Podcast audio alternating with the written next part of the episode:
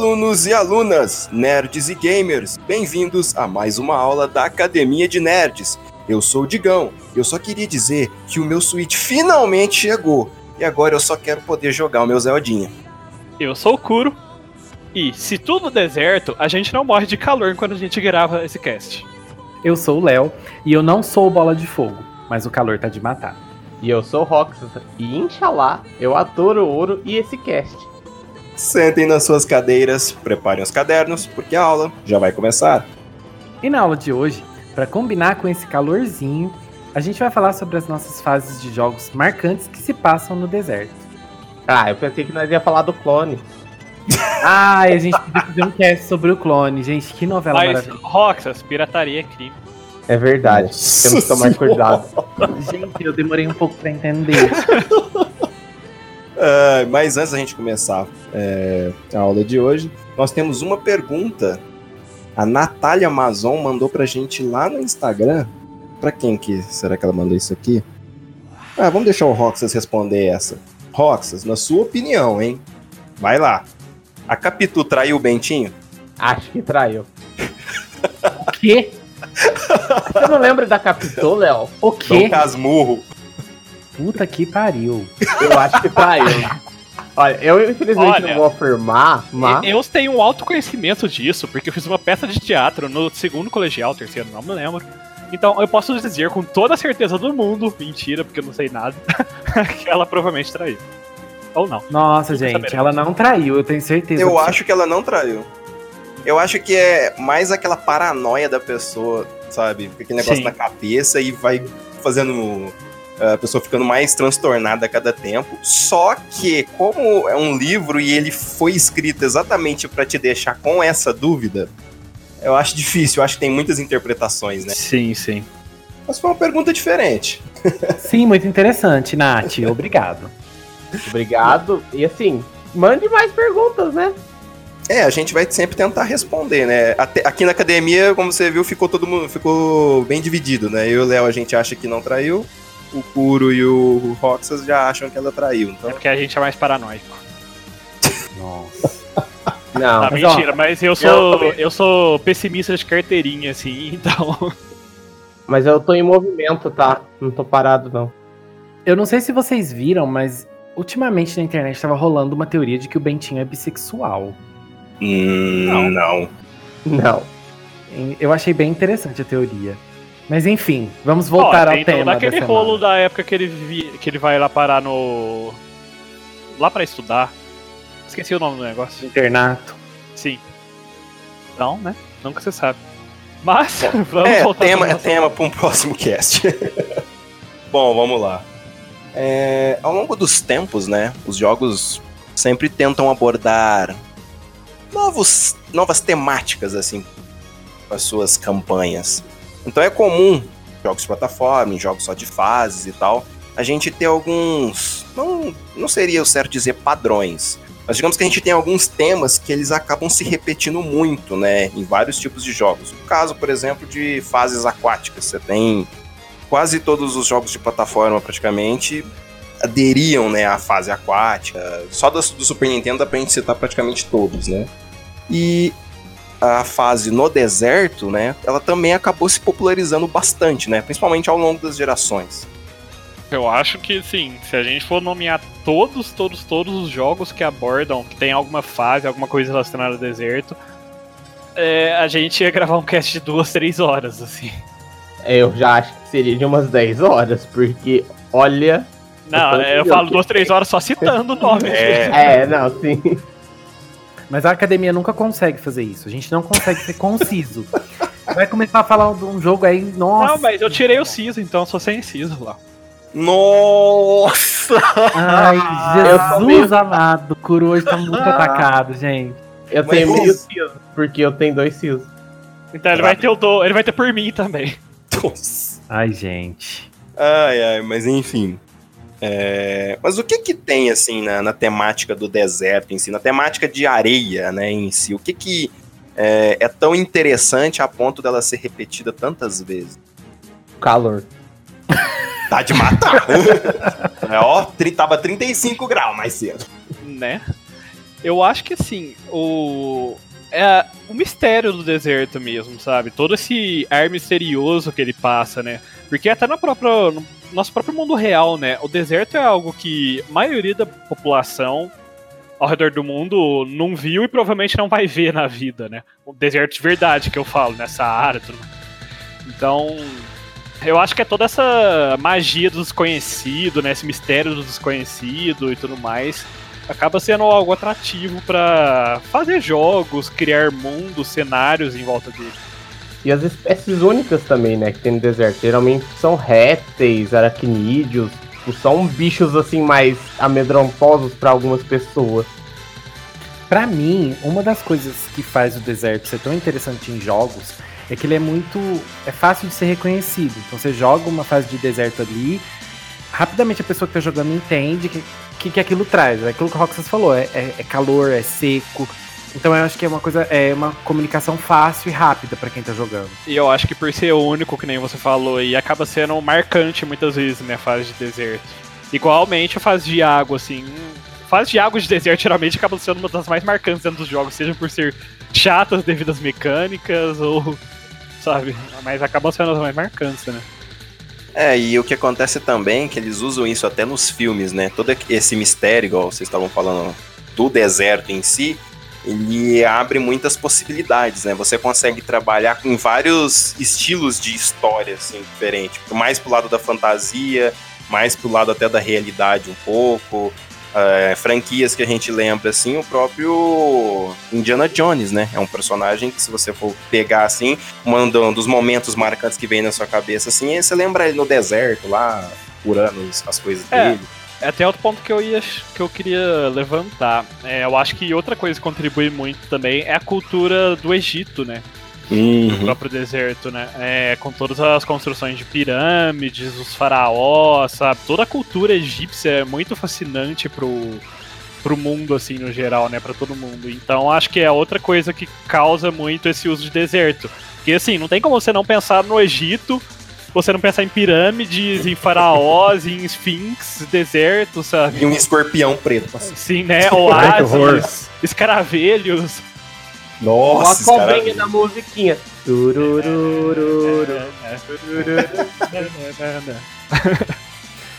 Tem bastante romance em deserto também, né? Se você for pensar na mídia em geral. Sim. Tem o Clone, né? Que alguém mencionou, não sei se foi o Rock. Melhor novela, tá? Melhor novela. E o Aladdin, né? Que é outro clássico aí que também se passa ali em vários, em vários momentos se passa no deserto, né? Tem o próprio. É verdade. Gente, vai ouvir nosso cast sobre Aladdin que tá maravilhoso. Depois que eu vi esse aqui. Exatamente, termina esse primeiro. Sim, e a gente tem até as próprias contos, né, das Mil e Uma Noites também, que é árabe e tudo mais, da, pro, da... Sherazade. Sherazade. Então, não faltam contos, né, pra... e histórias sobre situações que se passam no deserto, mesmo antigamente aproveitando todo o momento romântico, Léo, fala uma diva pra gente do deserto. Nossa, Rox, agora você me pegou. Porém, a gente tem a diva brasileira Pablo Vittar, que já foi pro deserto, como a outra que eu prefiro não mencionar porque eu não gosto dela, gravar um clipe clássico da sua cara. Que é muito bom, gente. Oi, da sua cara, Rox. Elas lá então, no deserto, assim, arrasando, dando de bug tal. Enfim, bem emocionante. Mas assim, deserto é um tema que várias divas já utilizaram nos clipes. A Britney, por exemplo. Oh, você quer uma diva do deserto? Cleópatra, primeira diva do mundo. Nossa, é verdade, pior que é verdade. E vai ver ela no. na representação dela no universo de Fate. É totalmente uma diva. Hum, interessante. Tá, mas já que a gente vai falar de jogos, vamos, vamos partir lá do Super Nintendo, por exemplo gente estava falando assim, várias, vários tipos de temática, né, que eles, o deserto proporciona. É, quando a gente pega para falar, por exemplo, sobre a, as histórias que eles conseguem contar utilizando a temática do deserto, a gente tem, né, aquelas diferenças de lado da fantasia.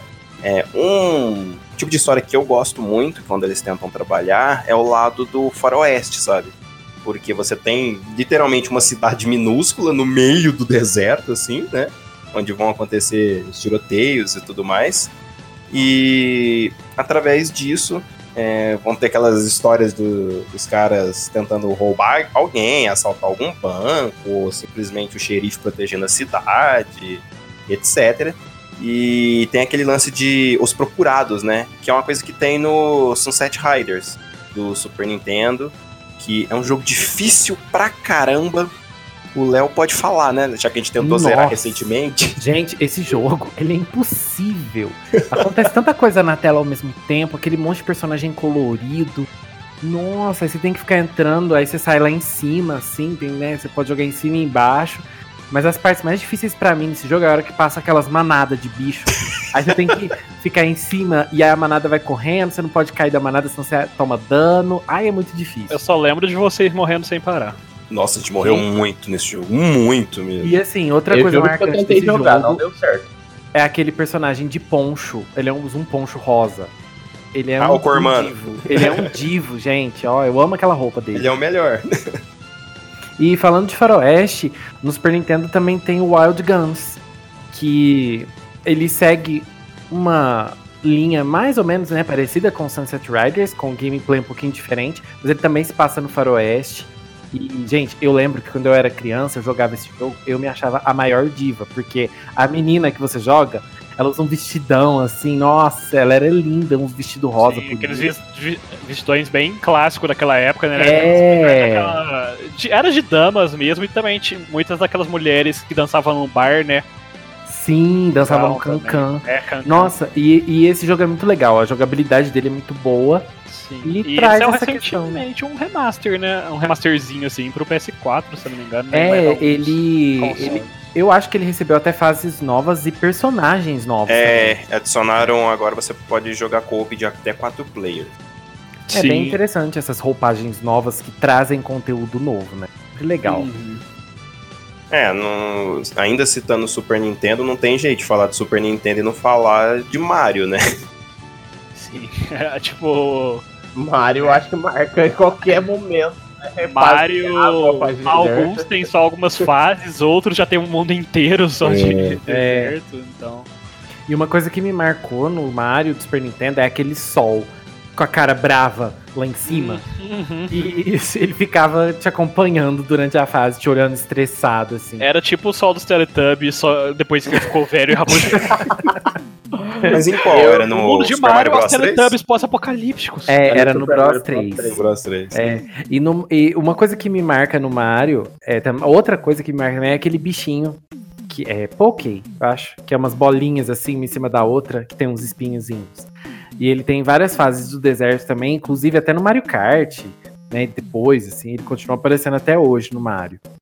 É, outro Mario também que tem fase de deserto legal é o Super Mario Bros 2, né? Que é as fases mais difíceis do jogo. Eu Mano, aquele jogo é muito bizarro. Eu aquele jogo é impossível. Eu zerei ele uma vez na minha vida com state pra não falar que eu não zerei. E falando em perder, a gente tem o Aladdin, né? Nossa. Assim, obviamente o jogo se passa muito no deserto. Tem aquela fase da lava maldita que quando eu era pequena não passava nem ferrando. Ó, Nossa, tá a fase do tapete é horrível. Aliás, vocês se lembram que existe um canal da Twitch da Academia de Nerds? e vocês já zeraram o Aladdin nesse canal? Olha, eu passei vergonha porque eu peguei uma mão bugada com Nossa, Nossa é verdade! Roxas ficou uma hora tentando zerar o negócio. Eu fiquei, mas gente, o que eu tô fazendo de errado? Não é possível. Aí eu descobri que a ROM tava bugada. Então, ó, é uma oportunidade. Quem gosta de ver stream, pede pro pessoal da academia fazer stream lá no Academia de Nerd. Segue a gente lá na Twitch também. Quem sabe as streams não voltam um dia. Agora, o que não tá faltando agora é o jogo, né? Tá todo mundo tá tendo um joguinho novo aí, né? Né? Mas, ainda falando de Super Nintendo, é, como que chama o jogo do Mickey e do Donald? O jogo do é... Mickey e do Donald. Disney hum. Magical Quest 3. Isso, é isso aí. Roxas salvando a noite. É, cara, esse jogo é muito muito divertido. Acho que foi um dos jogos Sim. que eu mais aluguei, sabe, na minha infância. E eu já zerei ele umas Ah, umas cinco ou seis vezes, mas cada vez que você zera, e se você zera jogando de dupla com outra pessoa, é, são momentos únicos, sabe? Porque você vai empacar em fases diferentes. E a fase de deserto é muito, muito legal, porque dependendo, dependendo do trecho ali, é, com quem você estiver jogando, muda um pouquinho que, a estratégia que você vai usar para fazer os negócios. É, aquele jogo no geral, né? Muda um pouquinho a estratégia dependendo com que share que você tá jogando, uhum. ou que você tem pra trabalhar ali na hora com ele. Eu acho que aquele jogo, é, se você levar em consideração que é de Super Nintendo e tudo mais, ele tinha um co-op, uma ideia de co-op muito legal, né? Porque era como se era uma experiência completamente diferente você jogar com o Donald e jogar com o Mickey. Sim, e eu sinto muita falta disso nos jogos atuais, sabe? Porque às vezes você pega um outro personagem para jogar e tal, só que é a mesma coisa, sabe? É, tem as mesmas roupinhas, nada é muito diferente. E no caso deles, dependendo até do boss que você enfrentar, era melhor você usar um, uma roupa diferente da que fosse conveniente para aquele momento. É, tipo, diferente daquela que você ganhou naquele mapa. Isso. E você tinha que sacar isso, sabe? Você tá ali, ou oh, talvez isso aqui fosse melhor. Por exemplo, o Donald, é, a primeira roupinha dele é aquele barril, né? Sim, tem fase que, é, que tem é a roupinha mais apelona dele. É, se você tá em fase com água, etc., você só pula assim ele vai boiando. O Mickey já não, se você pular na água, você vai afundar, porque ele usa uma armadura e Sim. tal. É, era muita atenção para detalhe, né? É, era muito, muito bom, cara. Esse jogo é muito bom. E ainda falando de jogo bom, puxando para essa temática Disney, vale a pena considerar uma fase de deserto aquele castelo do Pateta e Mar? Hum...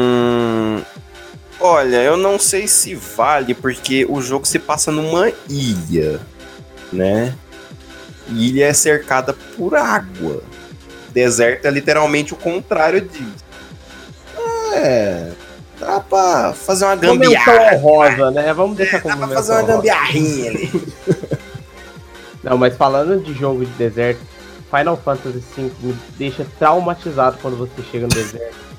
Aparecem uns vermezinhos que te matam em um ataque, porque simplesmente o jogo te joga sem você ter o nível suficiente no deserto para você pegar o Tumon. Dá uma raiva, mas me dava uma raiva, porque tinha hora que você não conseguia fugir da batalha, porque o bicho atacava muito rápido. A única coisa que eu me lembro quando alguém fala de verme é daquele filme Ataque dos Vermes Malditos. Nossa, Digão. Então, não, mas o Roxas mencionou isso de deserto no Final Fantasy e é uma coisa que aparece muito em vários Final Fantasy. Eu lembro do 4, Final Fantasy 4. Eu não joguei ele no SNES, joguei ele no DS depois. Mas é dessa geração aí. É, Square Enix no geral me deixa um pouco traumatizado com o deserto, porque eu chego em fase de deserto, eu já imagino que vai aparecer aquele minhocão gigante assim que te engole assim uma bocada, sabe? É, e, e sempre a dificuldade sempre dá uma subida, assim, quando você chega no deserto. Você sabe que não vai ser uma parte fácil. Aí fica difícil para você achar lugar para você curar, sabe? Save point é sempre difícil. Dá tudo errado. Pra não dizer quando você fica perdido, né, em alguns jogos com Nossa. nas fases. Sim. E ainda no SNES a gente tem o Bomberman 3, né, que ele tinha uma fase, um, um mundo, né, desértico ali, tinha umas fases bem chatinhas, porque nela começava. Era outro jogo que dava um up assim na dificuldade. Porque tinha umas partes que. Metade dos cenários você tinha que entrar tipo umas areias movediças, que eram uns mini portal que te levava pro outro lado do mapa, assim. E muitas vezes tinha uns bichos lá que atravessavam alguns quadrados. É, era nesse mapa, né? Se não me engano, eles atravessavam alguns é. quadrados, faziam algumas coisinhas. Então, tipo, você tinha que tomar muito cuidado para quando você ia atravessar pro outro lado do mapa, para você não morrer. É, é, é, é, um jogo que deram, é, que nem você falou, né? Dá um up de dificuldade, sim, quando chega no deserto. O que mais me irrita dessa fase do deserto no Bomberman 3 é quando tem uns cogumelozinho ninja que eles jogam no shuriken de longe, é muito rápido. Não dá pra você desviar, você não vê o negócio vindo. Sim, Bomberman é um joguinho que não parece difícil, assim, e... mas é o tipo de jogo que ele te pune muito pelos seus erros, né? Pela falta de atenção. E depois a gente também tem Mega Man, ele chega até algumas fases de deserto, né? Inclusive no X2 é, tem. Na fase do deserto você anda um pouquinho de moto, né? Se eu não me engano. É a introdução e... da moto, famosa é. motinha que dá tudo errado. Sim.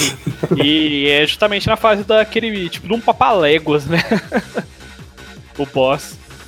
Era muito engraçado, assim, eu ouvia esse boss eu ficava, nossa gente, é o Papaléguas. É, além disso também, jogos de corrida né, né, tem geralmente essa temática várias vezes, assim, né? Mario Kart vai ter uma pista ou duas, eu não lembro. No, no deserto, Top Gear São as mais também. chatas. O problema do Mario Kart, as fases desertas, era aquelas coisinhas de lama que tinha, que andava Sim. mais devagar. Era Se um você encostava, acabou. Você ficava em último. Dá uma raiva. O Top Gear também, tipo, tinha, tinha, uns trechos que tinha umas placas bem maiores, assim, que você tinha que fazer a curva bem certinha, assim, senão você batia. E aí quando você batia, você já travava e ficava ali, né? Seu carro tava 200 por hora e ia 10. Como tudo que a gente fala de SNES, não dá pra deixar de falar de Chrono Trigger, né? É porque aqui a gente nem gosta de falar de Chrono Trigger, né? Sim. É, Chrono Trigger é muito icônico, porque ele tem algumas partes mais desérticas, assim, né? No, no mundo. E é muito legal, é até um spoiler para quem nunca jogou.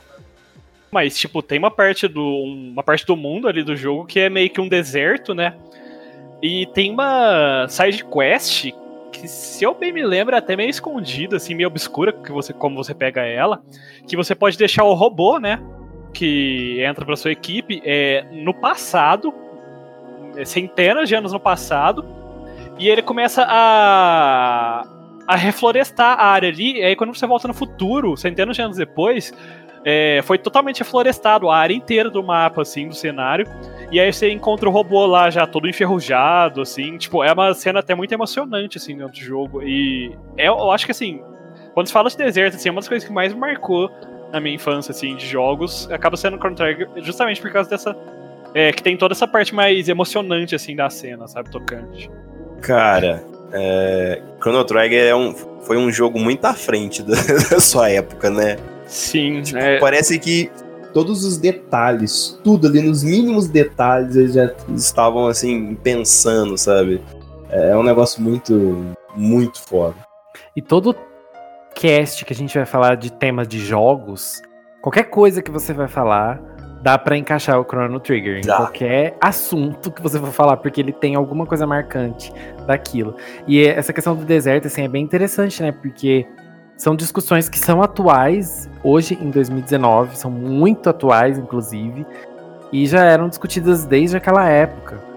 Então, Sim. são assuntos muito. É uma, uma abordagem muito interessante, né, que o jogo traz. É, é, hoje em dia a gente vive isso, né? Desmatamento, vários problemas, assim. E o jogo já lá atrás, assim, já tentava trazer essa lição, né, de vida. É muito interessante. E de uma forma que é igual você falou, é uma forma que te, te deixa, um, te causa um impacto, né? Você vê aquilo e aquilo te incomoda, ou aquilo te serve de lição, passa 10 anos, uh, a gente tá aqui com 7, 30, etc. anos. Trigger é lá de trás, você, você jogou, você tinha, sei lá, 8 anos, 6 anos, 10 anos, por aí quase 20 anos depois, sabe? Você ainda tá lembrando disso, daqueles detalhes, daquelas coisas. Então, é, é um negócio muito significativo, sabe?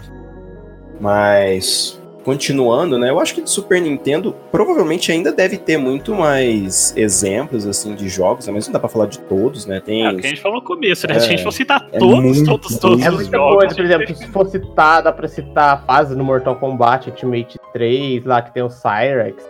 N jogos de helicóptero que você salva os homens que eu nem lembro o nome. Desert Strike. Não é o Desert Strike, eu confirmei que não é esse. Tem um outro joguinho também, mas não vou lembrar. É, enfim, existem N jogos. Mas e... seguindo aí para as próximas gerações, né? PS1 e, e só, né? Porque é, PS1 e o GB, o GBA, não. Sim, Nintendo 64 lá. Nintendo 64 também. 64. Nintendo 64 a gente não tem. Eu não tive Nintendo 64, eu só joguei em locadora. Eu só sei dois jogos do Nintendo 64 que tinha fase no deserto. 007. É o... Não, eu, eu nem joguei 007. É, só vi as pessoas jogando. Mas é o Mario 64 e o Zelda Ocarina of Sim, é, o, o Zelda, Zelda e Mario, assim, eu acho que são jogos que sempre tentam adicionar algumas umas fases bem variadas, assim, né? Algo mais aquático, desértico, sabe? Inclu inclusive, só pra citar, se você for jogar Ocarina of Time e você, você se por acaso chegar no tempo da água, boa sorte, querido gafanhoto. Não, mas é o templo do deserto que a gente tá comentando hoje, não o de água. É, e falando. e, e para de chover no molhado, né? É. Ah, eu bem queria que chovesse, viu? Pior é. É, mas no caso seria chover no seco, né, pra gente, porque... Ah, complicado. É garganta, Faz a dança pra chuva aí, Ross. Provavelmente amanhã eu vou acordar com a garganta ferrada, porque já tô com a garganta ruim ainda tá gravando cast.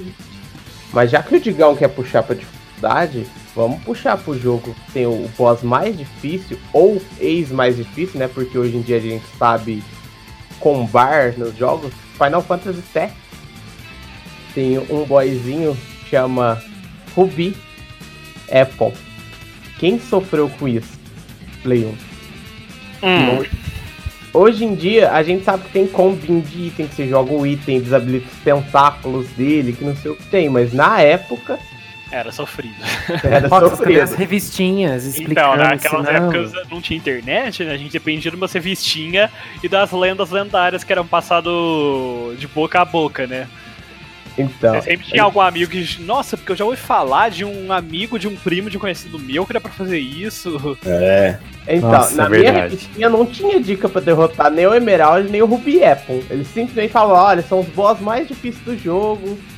Boa sorte. Vai equipado, né? Deixe Geralmente era assim, vai equipado. equipados e no nível máximo, era isso. Não adiantava, porque não passava. ah, já que era você tá triste. falando de Final Fantasy, no Final Fantasy IX também tem uma partezinha ali que tem o deserto. Inclusive é uma das partes que você vai pro castelo de um dos vilões, né, do Final Fantasy IX. Eu acho essa parte bem marcante porque é ali que você começa a descobrir os segredos dele e as intenções e tal. Então, o Final Fantasy IX tem um, um o, o, deserto do Final Fantasy IX tem um aspecto bem interessante na história. Eu acho bem legal, assim. E eu devo dizer que não dá para falar de fases de deserto do PS1 e não falar de Yu-Gi-Oh, né? Yu-Gi-Oh! Até Porque, a abertura, né? Querendo, ainda mais nesse Yu-Gi-Oh! que tem toda uma historinha volta dele, né? E você chega a ir pro passado, lutar contra com o Yami, né? Tudo mais. Então você tem uma temática bem fortemente ligada ao deserto e a temática egípcia, né? Como um todo. Sim, já faz parte da, da lore, né? Do, do próprio, da própria franquia. É faraó. É, até muitas cartas, né? Tem uma temática um pouco puxada para muitas vezes para criaturas do deserto, criaturas egípcias. É, e ele acompanhou bastante o sucesso que tinha de, já do anime, né? Então foi meio que explodiu junto Nossa, ali. eu acho que da nossa idade, da nossa faixa de idade, assim, eu acho que qualquer um teve videogame, a você perguntar, chegou a jogar Yu-Gi-Oh! sabe? É, eu acho que é o, talvez seja o único Yu-Gi-Oh! aí que da nossa geração, assim, todo mundo jogou. Porque depois é, nem todo mundo continuou jogando, os outros jogos não foram tão atrativos assim. É, a questão desse jogo é que ele tem uma mecânica única, né, pra ele, que é meio marcante, que você vai fundindo qualquer coisa com qualquer coisa ali e dá. Tipo, você tá sem jogar, ah, vou fundir as cartas, vai que sai alguma coisa aqui, saía uns monstrão cabulosos. Era muito legal, quando você tava com um monstro mediano, você resolvia arriscar, né, nossa, vou tentar fusionar, porque vai que vem um bicho mais foda. Aí virava um bicho bem mais fraco assim, e você se ferrava. Nossa, era horrível. e, quando, e quando você acertava a fusão e fazia um negócio Sem muito querer, hora, né? você já corria pra notar. É, né? Você já. Nossa, qual que era o bicho que eu, que eu fusionei mesmo? Era, era muito legal. É, o legal, eu acho que como ele não tinha é, esse tanto de regra de, ah, vai colocar não sei o que, tem que sacrificar aquele outro, não sei o que, só tinha mais aquele negócio de lua lá e um monstro muito forte tinha que sacrificar um outro é, ali. regra, né? Era mais divertido. De... Eu, eu vou confessar uma coisa desse jogo. Eu não sabia que na hora que você tá atacando ou sendo atacado, tem um botão, acho que é quadrado, não sei, que você aperta, mostra uh, o modelo 3D dos monstros ah. meio que atacando assim. Eu só fui descobrir quadrado. isso, tipo, anos depois que eu fui rejogar o jogo. Nossa, aí, eu tava descobri... apertando igual um babaca vendo as Aí animação. quando eu descobri assim, eu fiquei, gente, que isso, é maravilhoso, eu não sei o que. Bom, pelo menos você não acabou de descobrir igual eu. Nossa! Nossa! eu sei que eu fazia a maguinha que tinha 2500 de ataque. Era uma mulherzinha e qualquer bichinho do tipo feral. Sempre dava aquela maguinha vermelha com uma posezinha assim, chapéuzinho vermelho meio de lado, meio farol. Farol não, esfinge. Era nesse jogo que qualquer vaso que você juntava virava uma mulher, assim, uma, uma diva. Isso, não é, Léo, é porque eles eram feral. Você juntava uma carta mulher e um dos vasinhos e virava a mulherzinha lá. Hum. Exatamente dela que eu tô falando. É uma boa explicação. O que eu usava muito era aquela, aquele inseto que tinha 3.500 de ataque. Sim. É, era ele o. O Rox, que é mais fiado, talvez vai saber. Aquele dragão vermelho lá, não sei o que de meteoro lá, que era 3500 Sim, também. Dragon era. Meteor Dragon e a, a Muka eu não lembro o nome dela, mas eu sei qual carta que o Kuro tá falando. Mas sim, né? Vamos é, continuar como, como o PS1 ele é literalmente ele tem muitos RPGs e a gente aqui nem gostava, né, de jogar RPG na, na infância, né, e até hoje ainda vai ficar faltando muito RPG para mencionar, mas tem Legend of Mana. Que tinha umas é. áreas de deserto e tinha mapas de deserto que você se. Aliás, Legend of Mana no geral, né? Os mapas é. você ficava muito perdido alguns. Tinha uma da floresta também que. Se você não ficasse anotando porque saída que você tava passando, você se perdia, sabe? Eu, vou, eu vou, vou confessar uma coisa que aconteceu com, com a gente aqui. Nós estamos tentando zerar esse jogo juntos.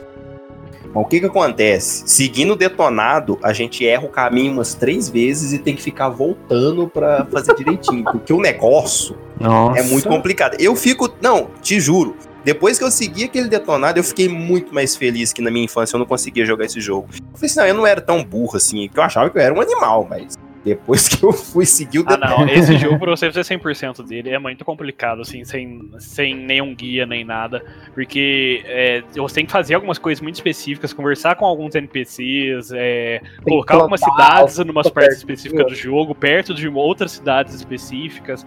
Então, sabe, tem muitas variáveis, assim, que se você não se você errar alguma, assim, já pode ferrar todo o resto do seu save, se você quer fazer 100% mesmo do jogo.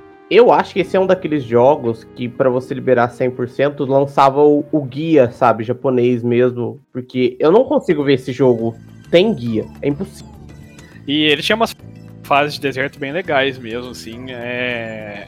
Tinha, um... tinha uma delas que tinha um oásis, assim, com um povo. Ah, esqueci o nome deles agora, porque faz muito tempo que a gente jogou esse jogo. Mas era, era bem legal, sim, o jogo. Ainda na pegada de RPG, a gente tem Digimon World 3, que é. Que você nem gosta, né? Caramba. Só, só um pouquinho só. É só meu RPG favorito, assim, do, principalmente do PS1. Que eu tenho, com certeza, umas 500 horas desse negócio. Já zerei muitas vezes. O Roxas também jogou bastante. Sim, é... Ele é o meu jogo favorito de Digimon. Nossa, é, é, é, ele é um que se assemelha muito. O Rox pode falar mais do que eu sobre isso, mas ele se assemelha muito ao estilo até do, do Pokémon, né? Não tem aquele negócio de capturar os Pokémons e tal, mas o estilo assim, de batalhas, de você ter três Digimons e tudo mais. É, ter três Digimons, você tem o turno ali, escolhe o tipo de ataque que você vai usar. E tinha o lance de fazer as fusões, né? Que era sensacional. E mas seguindo, a gente tem Breath of Fire, que também é outro RPG que tinha umas fases, uma fase demoníaca do deserto. O Léo adora ele por causa da menina do, do canhão, né? Do... A Momo, ai gente, eu amo. Eu, eu vou ser sincero, eu lembro pouquíssimo desse jogo, mas eu lembro muito dessa personagem. Porque eu lembro que o, a accuracy dela era muito baixa e o dano dela era muito alto. Então ela raramente acertava, mas quando ela acertava, tirava muito dano. É, esse é um jogo que eu confesso que eu não lembro tanto também, porque eu era muito pequeno quando eu joguei a maioria dos Breath of Fire. Mas é, ele tem um lugar especial, especial assim, no meu coração, porque ele tinha toda essa temática de virar dragões e meio que mesclar os tipos de dragões pra ter tipos diferentes de dragões, né? Tinha essa temática de dragão no geral, né? Boa parte dos Breath of Fire. E eu gostava muito, e assim, quando eu era pequeno, principalmente, eu era viciado em dragões e coisas do tipo, né? Dracônicas, então imagina-se que eu iria adorar mesmo esses jogos. E esse em especial tinha dava pra fazer tipo umas fusões, se não me engano. Não sei se estou confundindo o 3 agora com o com o 2 ou 4, mas ele tinha umas fusões bem legais assim que você ia fazendo, não umas fusões, mas um, vários tipos de dragões. É, o 3 tinha tipo uns cristais, assim, né? É, então, é, exatamente. Você, você meio que juntando os cristais, né? Interagia, aí você ganhava uma forma nova de dragão pro protagonista, lá que eu não lembro o nome. E, mas no PS1 a gente tem vários outros jogos, né? Tipo, Tomb Raider sempre eu acho que a maioria acaba adicionando alguma temática um pouco mais desértica, assim, né? É que Tomb Raider ela pega bastante daquela fonte do Indiana Jones. É, então, de explorar e. Exploração, é. você explora o desconhecido. É o desconhecido, e né? deserto, né? É. Então é pirâmide e selva. É o lugar que mais ia. Tem Medal of Honor, que foi quando começou a ter um pouquinho desses FPS nos videogames, assim, a ter um, uma ascensão assim e tudo mais. Tem as suas fases ali no deserto e tal. Metal Slug tem várias fases, né? no deserto. mundos no deserto. É. Crash, não dá para não falar de Crash. Crash a gente tem a, as melhores fases de deserto em joguinhos assim mais bobinhos. Tem Spyro também. Tem Nossa, Spyro, é verdade. Spyro eu tô até jogando o remake do PS4 e eu tô exatamente no mundo do deserto. é, tem Croc, que a gente já mencionou na academia também, no podcast de músicas marcantes. É. E Só tem assim. Jogou isso. Só eu joguei isso, mas é um jogo muito bom, recomendo. E escutem o podcast. Mas tem um jogo. merchan hoje, hein? É. Olha, tem um jogo marcante para mim que é um jogo eles prometem que vão lançar um remake da Square, mas até hoje não saiu. Que é Parasite Eve 2. Que você joga praticamente o jogo inteiro no deserto. E sempre tem uns monstrões bizarros. É um jogo bem action RPG, assim, sabe? Muito bom. É... A trilha sonora do jogo é muito boa. E a história, né, do jogo. Você tem que acompanhar, claro, Deus do primeiro jogo, mas é uma história que eu nunca vi outro jogo ter alguma temática parecida. Eu preciso compartilhar uma coisa sobre Parasite Eve. Hum. Eu não cheguei a jogar dois, mas no primeiro eu amava, era um jogo incrível, assim. Mas hum. tem uma parte do jogo que você tá num museu, e aí tem um, um, esqueleto de um dinossauro. Aí você tá lá no museu, tá? E daí tem uma cutscene, assim, que o esqueleto de dinossauro é infectado, ele começa a mexer e começa a andar. Nesse momento, eu desliguei o jogo e nunca mais voltei. Eu fiquei com tanto medo, mas tanto medo desse dinossauro que eu não, nunca mais vi. Não sei como é que é a batalha contra ele. E nem quero saber, porque, ó, me deu um medo assim tremendo. nunca mais encostei no Parasite Que coisa. que coisa, né? não? Revelações ou é? Né? Mas aí a gente saindo um pouco do PS1, agora a gente já começa a aproximar na geração do PS2, DS, essas, esses consoles assim, né, Xbox. A gente tem novamente, né, mais jogos de Final Fantasy com temática de deserto, porque Sempre Final Fantasy... Eu acho que JRPG, é, essa, essa altura a gente já dá pra notar que RPG japonês, né, de RPGs, é, gostam muito de variar nessas temáticas, assim, de cenários e tal, e sempre tentam pegar uma beirinha ali pra adicionar um deserto, uma, fa é. uma fase debaixo d'água, uma fase mais tropical, assim, sabe? Uma, uma fase bem diferente da do, do cenário normal, né? É porque isso também deve dar a sensação pro player, né? De que o mundo é maior ainda do que ele realmente é. Não, não pega também nisso? Porque você coloca Sim. um mundo aquático, por exemplo. Aí vem o deserto, aí vem a floresta, aí coisa ali. Por mais que às vezes o mapa não seja é, tamanho mesmo, a distância seja gigante, mas você ficar indo para áreas muito distantes uma da outra, dá aquela sensação de que você tá num. como se fosse um bagulho muito maior do que é, né? É, você tá realmente no mundo inteiro, né? Tipo, Sim. no universo inteiro, né? Diferente. É, e o Final Fantasy X, tanto o 10 quanto o 10-2, eles trabalham bastante esse conceito, porque nesse universo o deserto é o Bicanel Desert. E é onde vivem os Albed. E eles nem têm a mesma linguagem que o resto do mundo. Você vê que é um, realmente um lugar bem diferente. Eles têm uma cultura totalmente diferente. A linguagem, você vai aprendendo a linguagem, né? Conforme você vai capturando lá os livrinhos deles, aprendendo as lições, e aí você vai começando a entender o que eles falam. E uma coisa que me marcou muito no 10-2 é a batalha contra o Angra Maniu, que é um dos bosses mais difíceis do 10-2, porque o 10-2 é um Final Fantasy bem fácil, assim. Mas ele tem esses. Sempre tem, né? Esses bosses bem mais complicadinhos. E o Angramanil é um deles. Ele tem muito HP e ele fica se curando. Ele tem dois tentáculos, assim, você tem que matar os tentáculos para ele não ficar se curando. E é uma batalha que demora muito tempo. E é no deserto, né? No Becanel Desert também. Então é bem marcante, assim, esse momento para mim. Léo, quando você ia jogando Final Fantasy, é o, o 10 e o 10-2, que os dois têm o dicionário dos Albed. Você conseguia entender o que eles falavam antes de completar o dicionário? Ah, eu nunca tive paciência para ficar aprendendo qual letra é qual. Não. Ah, Leonardo. Nunca tive paciência. Ah, Léo. Era difícil, mas não era all bad. Nossa. Ai, parabéns. Parabéns. Às vezes a gente tem que se esforçar um pouquinho pra fazer umas piadas mais internacionalizadas. Nossa. Enfim, continuando. É, no PS2, eu acho que o jogo com temática de deserto, praticamente quase que por inteiro, né? Assim, dizer, mas de areias e tal, que eu mais lembro no PS2 é a trilogia do Prince of Persia, porque, nossa, para mim é um dos, melhor, um dos melhores jogos que eu já joguei na minha vida, assim, sabe? Sistemas de puzzle, a dificuldade e a ambientação, né? Porque tem todo aquele negócio de deus do tempo, lá o negócio do tempo, que vai perseguindo ele ao longo da trilogia, é, o negócio de você voltar no tempo. É, era um jogo muito completo, assim, sabe? Era muito divertido de, de jogar. Me deu um trabalho para passar de um boss no, no, terceiro jogo. Nossa, quando eu passei, eu fiquei pulando. Eu até esqueci de salvar. Depois me deu uma dor na consciência. Que é o enfrentar os irmãos touros. Então, é uma trilogia que eu gosto muito. É... E eu lembro também de God of War, né? Que já até mencionei aqui, é uma das franquias que eu mais gosto de jogar. E tem um. Assim, dá para considerar mais partes, mas ele tem uma fase específica que você entra no deserto lá para você abrir uma porta e tal.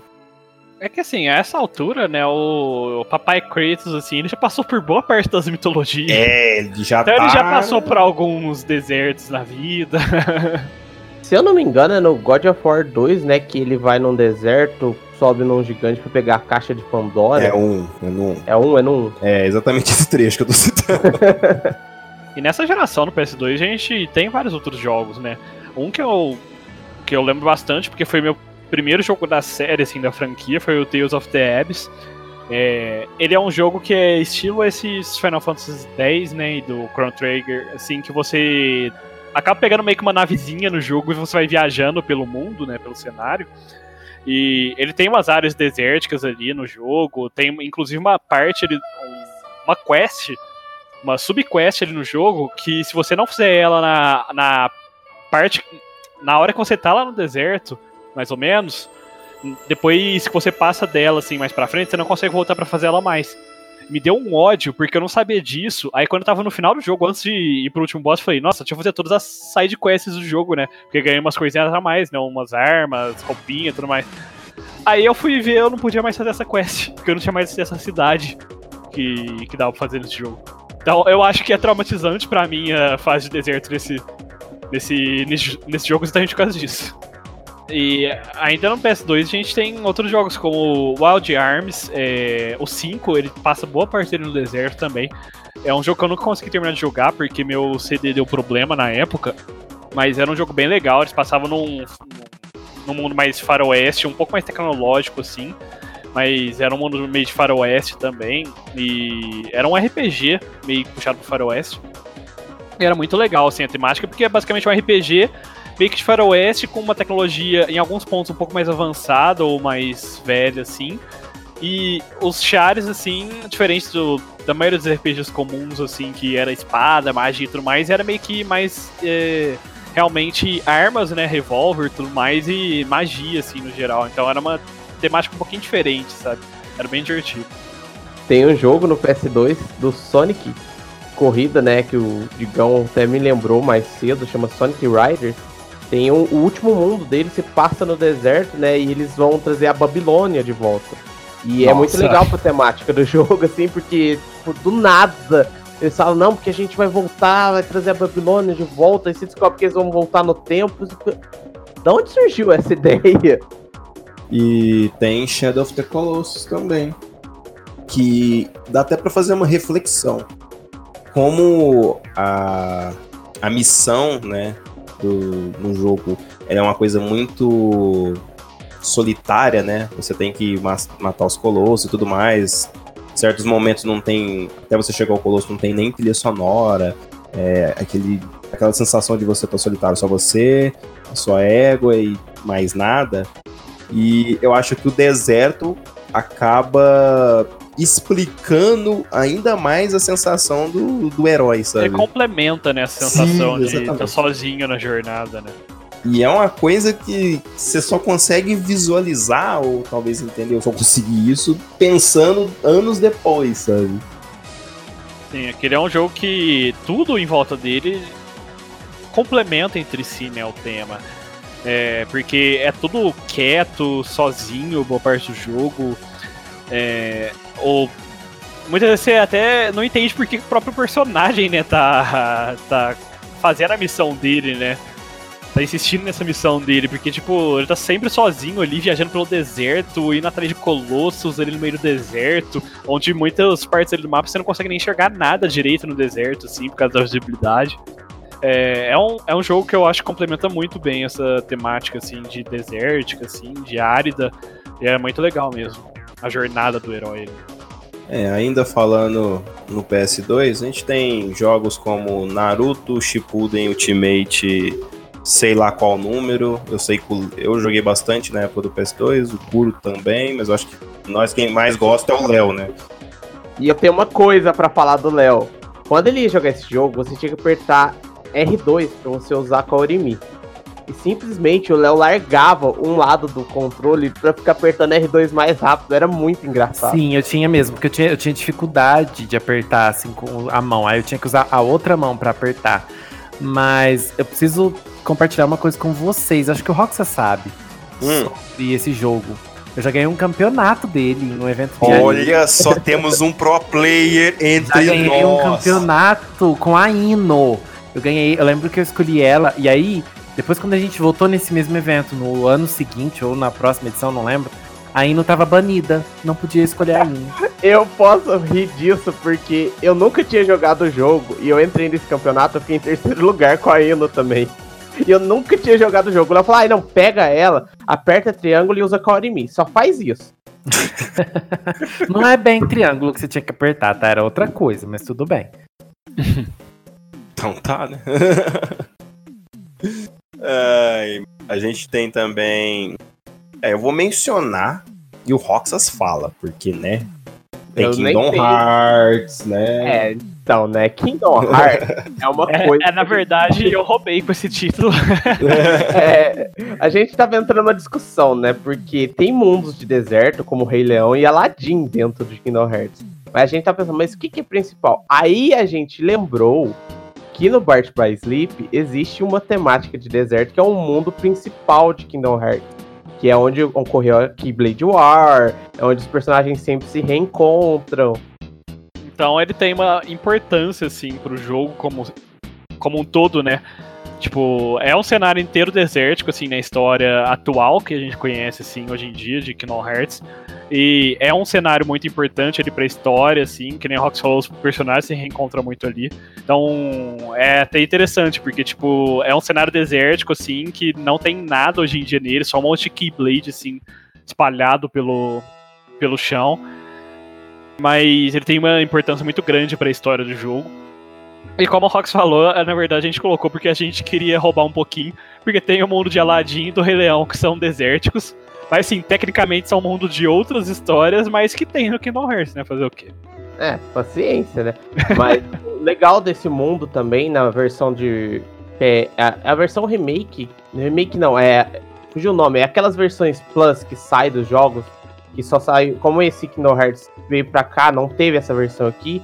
Nesse mundo tem um boss especial que você enfrenta ele, que é considerado pelos jogadores o segundo boss mais difícil da série Kingdom Hearts que é o, o Vanitas numa forma white, sabe? Ele tem armadura meio branca com preto e é muito difícil. Eu tentei jogar, é impossível o Kingdom Hearts, no geral, ele tem umas, uns boss, assim, extras depois que você zera, muito difíceis, assim, né, no geral.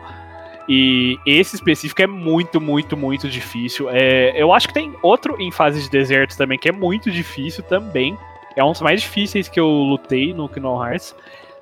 Mas eu não posso falar. É nesse cenário desértico, mas eu não posso falar porque seria ah, muito eu ia comentar. Nossa. É, né? Só um comentário sobre boss de Kingdom Hearts. Gente, quando eu tava jogando Birth by Sleep, eu lembro que quando eu tava jogando com a Aqua, eu sofri muito para passar desse boss nesse deserto aí, que é aquele cara que atira, fica atirando assim. Não lembro o nome dele. Gente do céu, até aprender que eu tinha que defender do tiro dele, pro tiro dele retornar para ele assim, ó. Nossa senhora, que demora. E a, a, mas a que eu mais sofri foi a do Terra. Que ele. Você luta contra esse cara, um cara lá que derruba uns meteoros, assim. Daí chegava num ponto que eu não conseguia escapar dos meteoros. Ai, que nervo, meu Deus do céu. Sabe o que, que é mais engraçado? Eu não lembro os nomes dos personagens, então o spoiler não funciona. Né? Eu estava tentando evitar de falar de certas cenas por causa de spoilers, mas como o Léo não sabe, ele já citou, então. Ai, gente, eu falei spoiler. Eu não falei spoiler. Eu, eu não sei de nada, eu não, não jogo. Gente, não, ó, peraí. Essa, essa parte vocês cortam, pra vocês não entenderem errado. Não é, não é a luta contra o terra, é a luta que você joga de terra tá, tá ajudando muito, né? Não, aí porque cada não é spoiler. Tipo assim, cada um você joga com os três, não é? Aí você chega no final, tipo, a, a, o boss final do Terra que eu tô falando, não contra o Terra. Tem terra molhada. Aí, só, queria, só queria dizer Ai, pros alunos que eu não tenho nada a ver com isso. Eu nem joguei Kingdom Hearts, nem sei nada da história, ó. É, é o Léo que tá dando spoiler pra. Ai, gente, eu não lembro o nome das pessoas. O Terra não é o. o... É, é sim, é eles. Léo, vamos mudar de jogo antes que você dê spoilers reais. Vamos aí. falar de Valkyrie Profile 2. que por mais que o pessoal tenha uma crítica muito grande, né? Porque ele é, ele é bem diferente do, do clássico do PS1.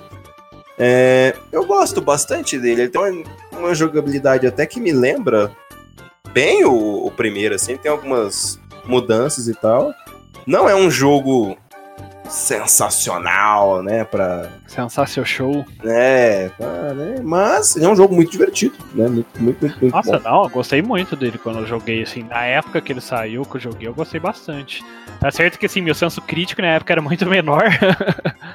e a gente é mais novo, não entende tanta história e tudo mais. Ele, mas... ele sofreu mais daquela nostalgia, sabe? Eu acho que a, a galera meio que negativou, assim, tudo. Mas foi mais naquele lance do querendo a nostalgia de como era exatamente o clássico. Isso acaba prejudicando, né? Inclusive, eu descobri esse tempos atrás que eu tinha um CD de Valkyrie Profile aqui, guardado uhum. aqui em uhum. casa ainda. Achei que eu já tivesse perdido, já, minha mãe já tivesse. Meus pais já tivessem jogado fora aqui na minha casa os meus CDs antigos, minhas coisas antigas. Eu estava fazendo uma limpeza assim aqui das minhas coisas e descobri que tinha um CD guardado de Valkyrie Profile 2. E ele já não te pertence mais. Sim, eu entreguei ele pra você, eu nem lembro quem pra. Porque Olha, eu já não tenho mais um PS2 Esse jogo, eu só lembro que eu chegava num certo ponto. Era bem no começo do jogo, eu jogava umas duas horas no máximo. Porque eu não sabia ler inglês na época e eu travava de uma forma que eu não passava. Eu desistia do jogo. Toda vez eu fazia a mesma coisa. Ah, meu filho, mas olha, isso aí é igual jogar Digimon World 3 para fazer a quest do Vimon.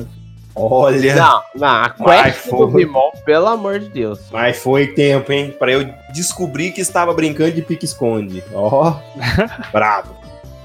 É, jogos que tem temática de deserto no PS2. Roxas.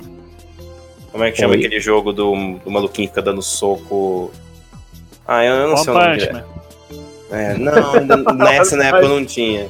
É alguma coisa God, God, alguma coisa. God Hand. Ah, você quer falar daquele jogo maravilhoso de comédia, porque não tem nada de Que é difícil jogo. para Nossa, caramba. aquele jogo é uma comédia pura, é um jogo difícil. E o legal do jogo é que você tem que montar o seu set de habilidades, né? Você monta como que ele dá soco, se ele dá um soco mais longe, mais perto, mas é, tipo, é um jogo fantástico. E ele se passa num deserto até você encontrar o bossão lá, o demonhão. É muito bom aquele jogo. eu recomendo que qualquer aluninho que estiver assistindo esse jogo procure ele no YouTube. É, é, assim, se for jogar, já, já vai na tranquilidade, viu? Toma um suquinho de maracujá. Vem tranquilo, vem tranquilo. Vai tranquilo, afoba. tranquilo, afoba. Nervoso, porque olha, que lá passa raiva. Mas, vamos para a próxima geração?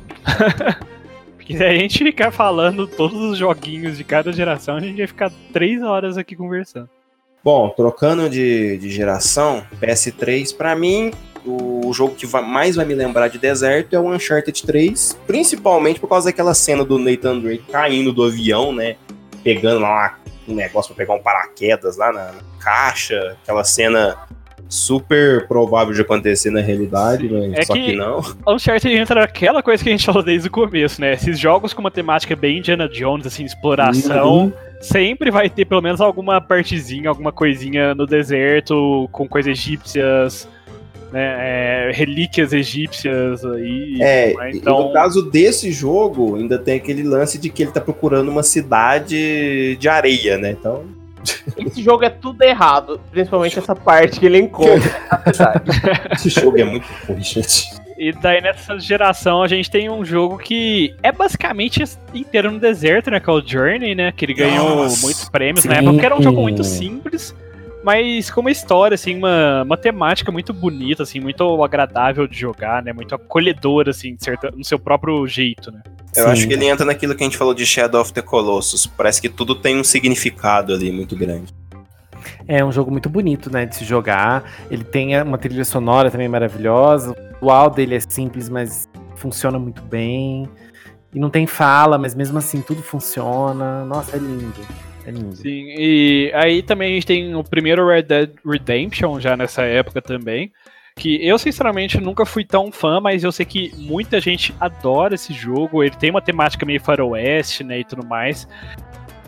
Não chega a ser deserto, deserto mesmo, muitas vezes, mas tem essa temática um pouco mais árida aí, essas, uhum. esses lugares um pouco mais áridos, um clima bem mais seco, né, bem... realmente um pouco desértico, assim, no geral.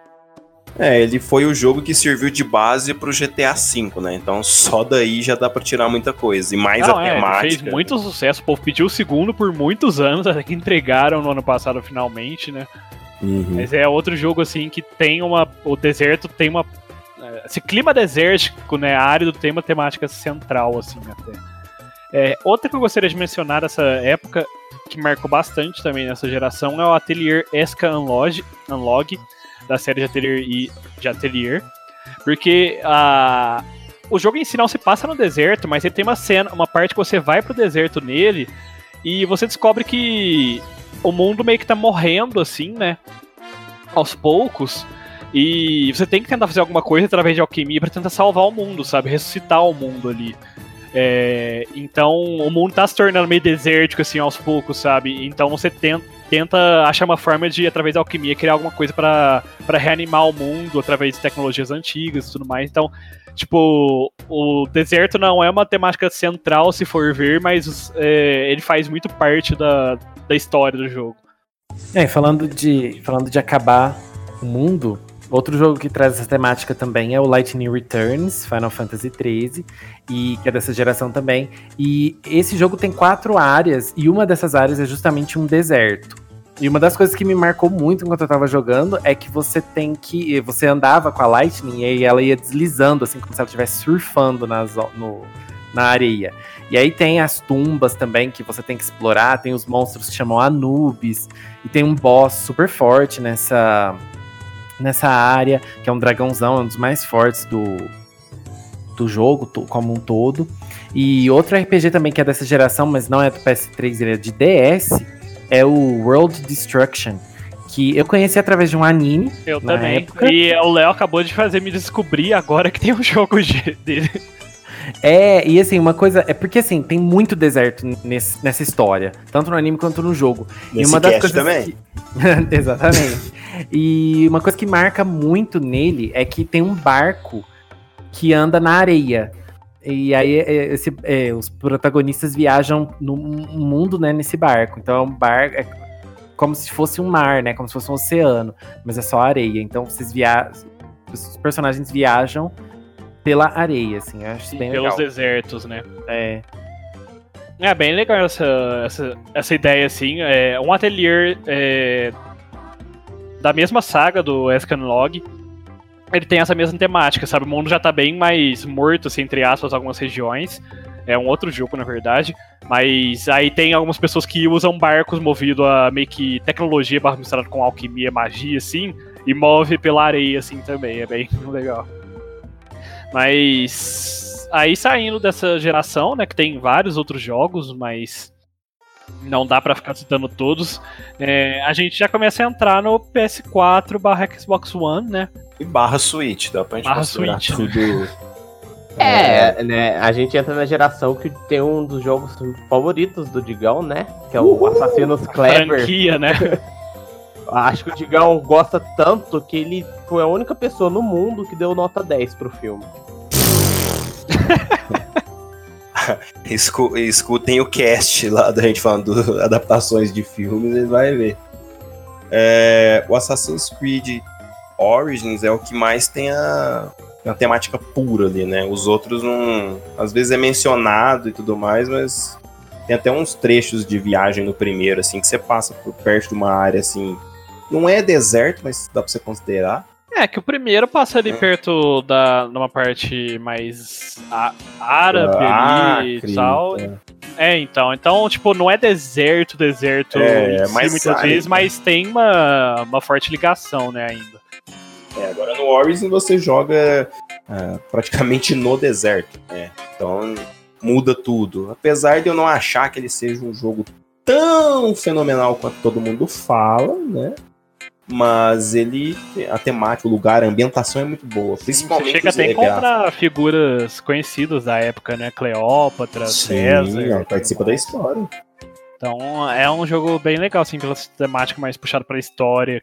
his- Histórica, assim, né? É mais realista. Realista não, né? Porque hoje em dia já tá bem longe de ser realista, né? Se você pegar o último aí, o Odyssey, você vai ver que Mas negócio. é- tem essa pegada um pouco puxada pra história, assim, e tudo mais, né? Nomes históricos, épocas históricas, assim, é bem Ele é legal. importante aqui porque ele deu um gás novo pra franquia. Isso a gente tem que levar em consideração. E daí a gente tem Mortal Kombat 11, que novamente traz mais cenários de, de desérticos, né, e tal, assim como outros jogos de luta, acredito. Sim. O Persona 5, eu tava conversando, a gente tá conversando mais cedo o Léo, é tem também uma ligação desértica, porque apesar de se passar numa época mais atual, a gente como vocês, é, a gente entra no interior da mente das pessoas, né, que a gente chama de palácio dentro do jogo. Eles todos têm uma temática muito fortemente ligado aos gostos da pessoa ou ao que como a pessoa vê o mundo ao redor dela, né, meio de certa forma. E uma dos Sim. personagens justamente é ela se vê num mundo meio egípcio assim, né? É, então a temática assim, você entra no palácio dela, você tá dentro de uma pirâmide assim, numa esfinx, você começa a adentrar assim, os monstros são bem ligados fortemente assim, a temática mais egípcia, é, tudo bem desértico assim, os puzzles são bem ligados a coisas mais Sim. desertos, tem Os que interagir com parecendo aqueles murais antigos. Isso é, nossa, É, então. bonito e muito. São aquelas coisas que gostam de colocar em coisas egípcias, né? De que você tem aqueles rubis, assim, aquelas Uhum. gemas, você tem que fazer raio solar, pegar neles pra espalhar. Então, e o próprio boss, né, no final é bem temático também. Sim. Então, querendo Verdade. ou não, e ela é uma personagem bem importante pra história. Porque ela Sim. tem uma ligação muito forte com o personagem principal até, né? São quase irmãos, assim, de certa forma. Então, eu acho que, assim, a- o deserto tem uma, uma, uma representação, assim, bem grande ali nesse jogo. E a gente É acaba também Nier Automata, né? Que tem umas partes, assim, desérticas também, que, é, querendo ou não, é, o mundo é bem pós-apocalíptico, né? Então, sempre ocorre essa desertificação do mundo, né? Desses cenários pós-apocalípticos, né? O deserto começa a se espalhar. Então, é outro jogo que tem uma parte assim desértica, é, tem uma certa relevância para a história em alguns momentos também. Não é só coisinha à toa. É, inclusive o primeiro boss assim que você enfrenta, encontra é no é na numa parte desértica assim, uma cidade que foi destruída assim com a passagem do tempo, a área foi ficando desertificada e hoje em dia é praticamente um deserto ali tudo em volta e você encontra o boss ali, nessa cidade. Nesses resquícios da cidade. Né? O que eu acho legal do Nier Automata é que ele representa o deserto de uma forma tão glamurosa que se encontra partes, peças, assim. É bem... Acho que glamurosa não, né? Macabra, de certa forma. é porque é um, aquela coisa macabra, mas é bem formulada, sabe? Sim, é, eu acho que tem uma pegada muito, como diria dizer, até drama é bem dramática na verdade, né? Mas é, mas é bem para reflexão, sabe? Mesmo o jogo como um todo, né? Ele tem muita, ele usa muito de até de frases e inspirações de filósofos famosos, né? Para passar a história. Então, a parte desértica ela tem um simbolismo também, né, desse mundo pós-apocalíptico, tudo destruído, tudo ficando desértico. Então, ele tem uma pegada muito forte, tanto literalmente, né, com a própria parte de deserto, quanto figurativamente, né? O mundo se tornou desértico, né? Não tem mais pessoas, as criaturas quase não existem mais.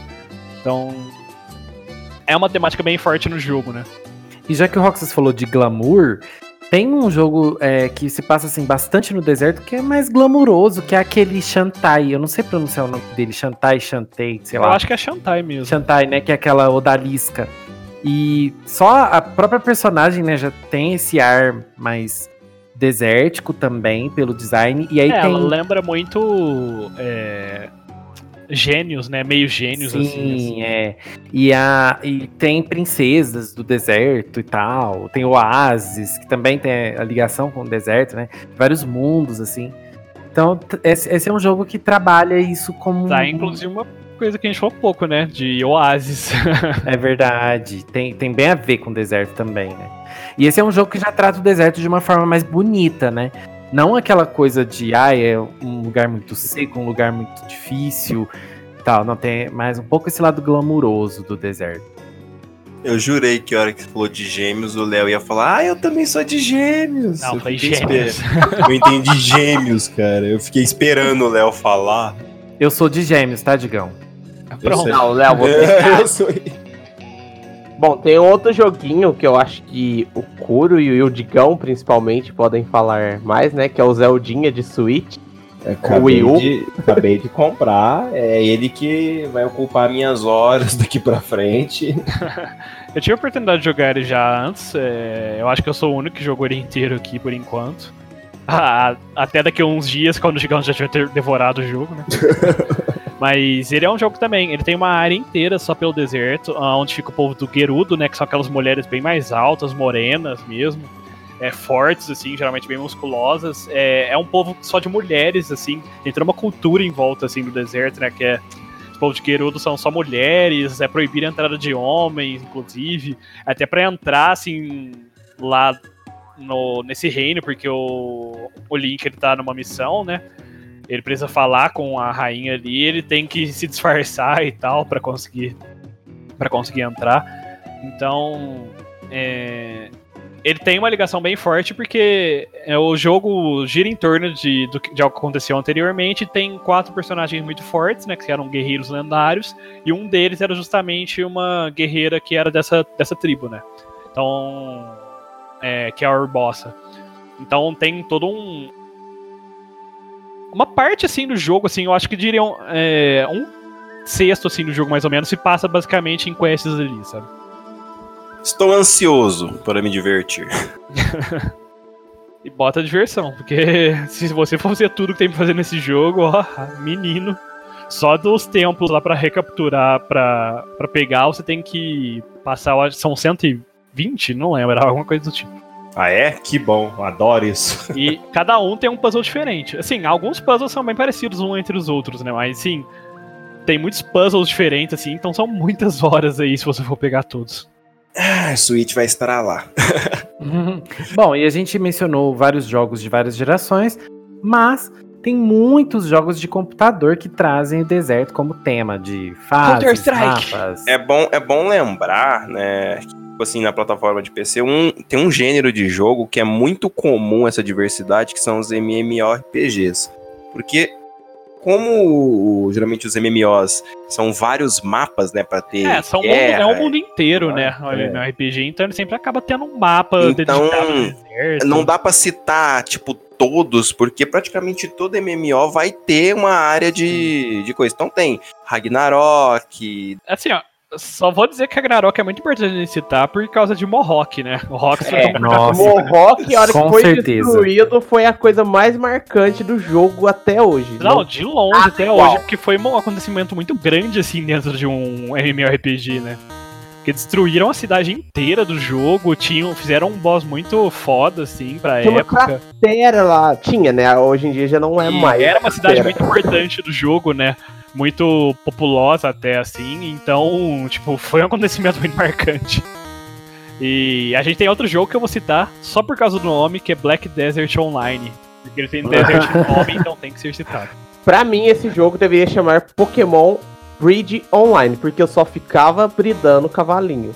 cavalinho, pet, e você ainda podia comprar umas fazendas lá e montar sua casa. Então, tipo, você passava mais tempo fazendo coisa social do jogo do que realmente jogando o Eu pano. não consegui jogar o jogo pra aproveitar ele, o pano level. Eu nunca peguei level máximo. Eu ficava fazendo as outras coisas no jogo. É, e também não dá pra falar de jogo de computador e não mencionar Grand Chase. Porque todo mundo teve É. sua fase Grand Chase. Todo mundo teve sua Tinha fase grande. deserto. Tinha deserto no Grand Chase. E o legal do deserto foi que ele trouxe mudanças, né? Ele aumentou o level máximo do jogo, porque não. é, Acho que era até level 80 ou 75, aí ele trouxe level depois de tantos anos. E mudou completamente o jogo, né? Porque os personagens que eram fracos ficaram fortes.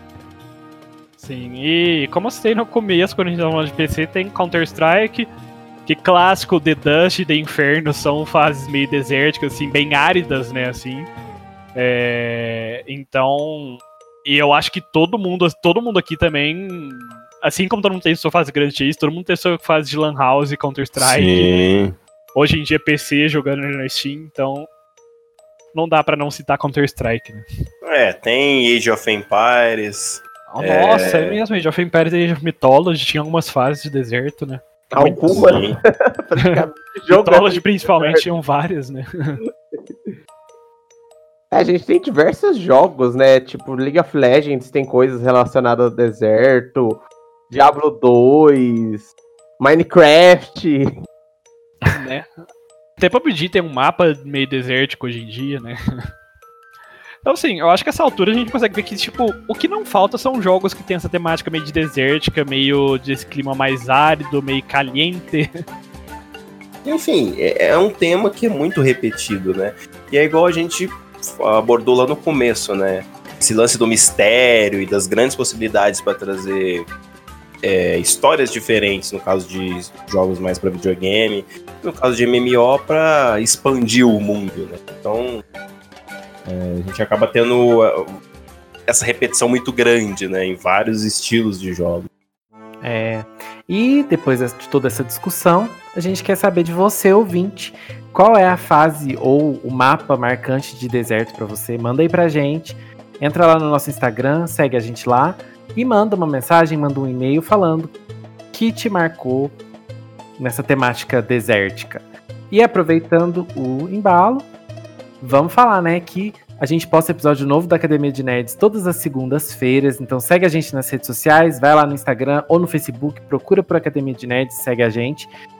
A gente posta episódios sempre no SoundCloud e de lá ele vai para outras plataformas, né, como o Spotify, o Google Podcasts, o Castbox. E caso vocês queiram entrar em contato com a gente, vocês podem mandar e-mail para contato@academiadenerds.com.br ou interagir lá nos stories. E vocês podem responder pra gente também, afinal de contas, o que, que vocês acham? O Capitu traiu o Bentinho ou não? Fica a dúvida. Não talvez, a gente, talvez a gente responda ela no próximo cast. Por hoje é só, pessoal. Classe dispensada. Eu quero jogar Zeldinhas de dormir. Só quero falar que o melhor certo da Alice. Só gostaria de dizer que eu quero terminar de ler meu livro Deus do Labirinto antes de dormir.